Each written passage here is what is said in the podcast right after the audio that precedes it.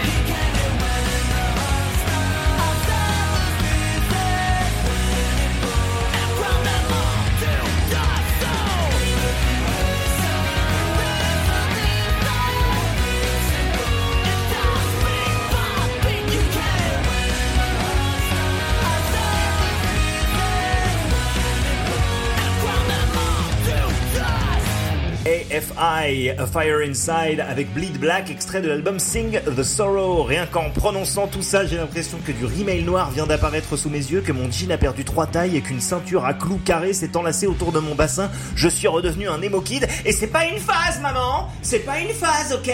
C'est qui je suis? Bon, désolé si ça choque, mais je trouve que 20 ans après, il y a des trucs émo qui sonnent toujours aussi bien et que le genre a finalement moins de casseroles quand il réfléchit bien je sais pas, le néo-métal par exemple, hein. Mais passons, hein, trêve de rigolade nostalgique de l'époque bénie où l'on draguait sans vergogne sur MySpace et place à une triplette hexagonale qui devrait vous convaincre que Très Heavy est certes une émission bon enfant animée par un sacré bout en train, mais qu'elle n'en demeure pas moins également une terre d'exigence, de programmation pointue, affûtée, exaltante comme le discours de Théoden avant la bataille du Gondor, mais également confidentielle comme les secrets chuchotés par le père Fouras du haut de la vénérable tour du Fort Boyard. Bon, en gros, là, on va écouter euh, du métal 100% français, du un peu connu avec euh, Cobra, il y a des lieux associatifs pour les jeunes, une des meilleures signatures du label Born Bad, du un petit peu moins connu, Amanda Woodward, groupe culte de la scène Scrimo du début des années 2000, et là, tout de suite, un truc que tu ne connais probablement pas, sauf si tu t'appelles Aslak Lefebvre, puisque c'est lui qui me l'a conseillé. Au cas où vous ne connaissez pas Aslak, jetez donc une oreille au podcast La musique dans la peau. Mais revenons à ce groupe français inconnu que tu vas écouter tout de suite. Le groupe, c'est Ananda. C'est du hardcore, un petit peu alambiqué, à la converge, délivré cru comme un steak de boucher. Ananda, c'est une minuscule discographie à cheval entre la fin des années 90 et le début de la décennie suivante. Ils ont sorti au moins un album incroyable, Profane, en 2000. On écoute un extrait de ce disque qui devrait logiquement devenir votre nouvelle obsession. Ça s'appelle Journées exsangues et c'est tout de suite dans Très. Merci à Slack pour la reco.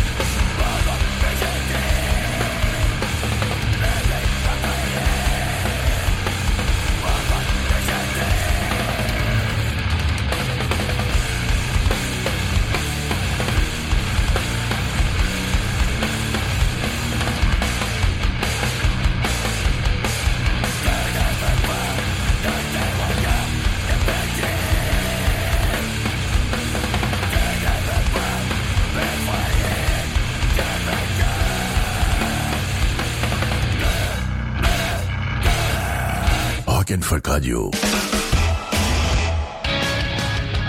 Rock and Folk Radio.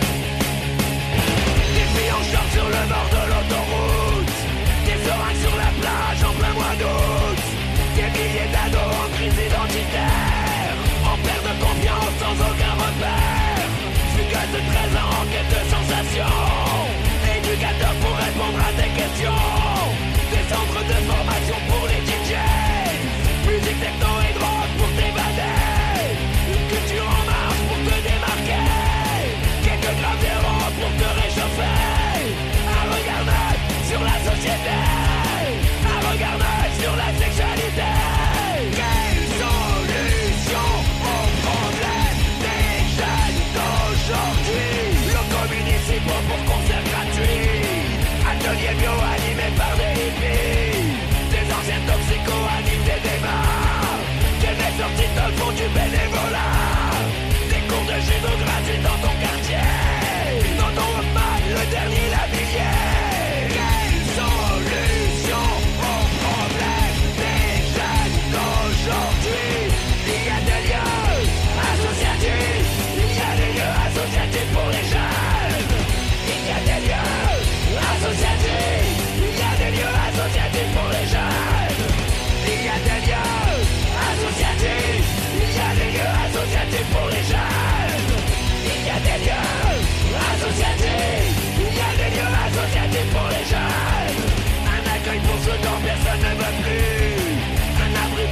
get it.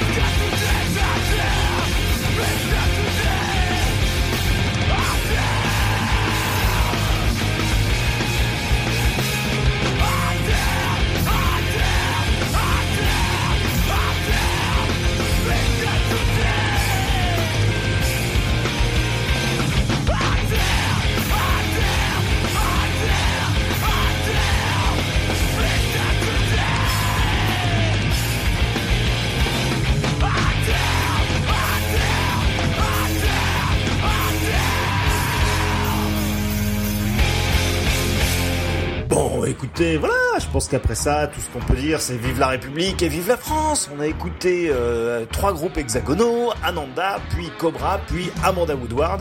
Euh, rien n'était pareil, mais tout était super. Allez, tout de suite, on va enchaîner avec dans quelques instants le sludge euh, un petit peu doom sur les bords de la fin du monde avec Unearthly Trance. Mais là, il est l'heure de faire une petite place à la nouveauté avec Azusa. Azusa, c'est le prénom japonais de la maman d'un copain euh, de mon fils à l'école maternelle, euh, enfin à l'époque où l'école était encore ouverte. Mais c'est également le nom d'un groupe fondé par deux ex-membres de Extol, la chanteuse grecque Eleni Zafiriadou et Liam Wilson, l'ancien bassiste de Dillinger Escape Plan du beau linge pour un premier album qui ne l'est pas moins. C'est technique sans être chiant, c'est mélodique sans que ça prenne trop de place, les compos euh, ne tiennent pas en place, jouent sur tous les tableaux et à la fois c'est ce qui fait que c'est super. Gros point fort selon moi de Azusa, la versatilité bluffante de la chanteuse Eleni Zafiriadou, aussi à l'aise dans les mélodies éthérées que dans le hurlement vindicatif, elle tient fermement la barre entourée de son casting de stars du hardcore et flotte avec charisme et élégance au-dessus de One Too Many Times qu'on écoute tout de suite dans Très. Voici Azusa.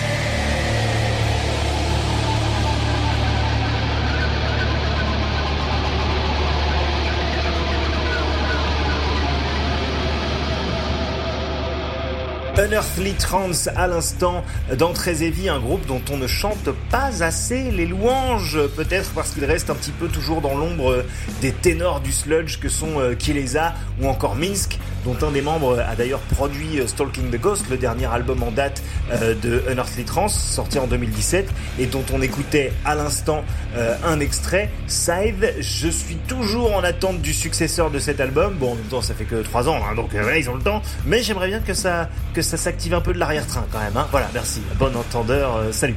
Ainsi s'achève donc très heavy pour cette semaine. Je vais dès à présent me faire tout petit parce que ce n'est pas un mammouth qui va venir conclure cette émission, mais tout bonnement un titan. Juste avant de lui céder la place, bah écoutez, je vais vous dire merci d'avoir écouté. À la semaine prochaine 20h. N'oubliez pas de bien podcaster et replayer cette émission, d'en parler autour de vous. Tout de suite, ma frêle enveloppe corporelle va se voir balayée d'un revers par les puissants riffs de Matt Pike, le leader de High on Fire, dont les cordes vocales euh, trouées au tournevis résonneront désormais dans les corridors vides du temple très heavy. Snakes for the Divine, c'est son cadeau d'adieu. Jusqu'à jeudi prochain, soyez sages.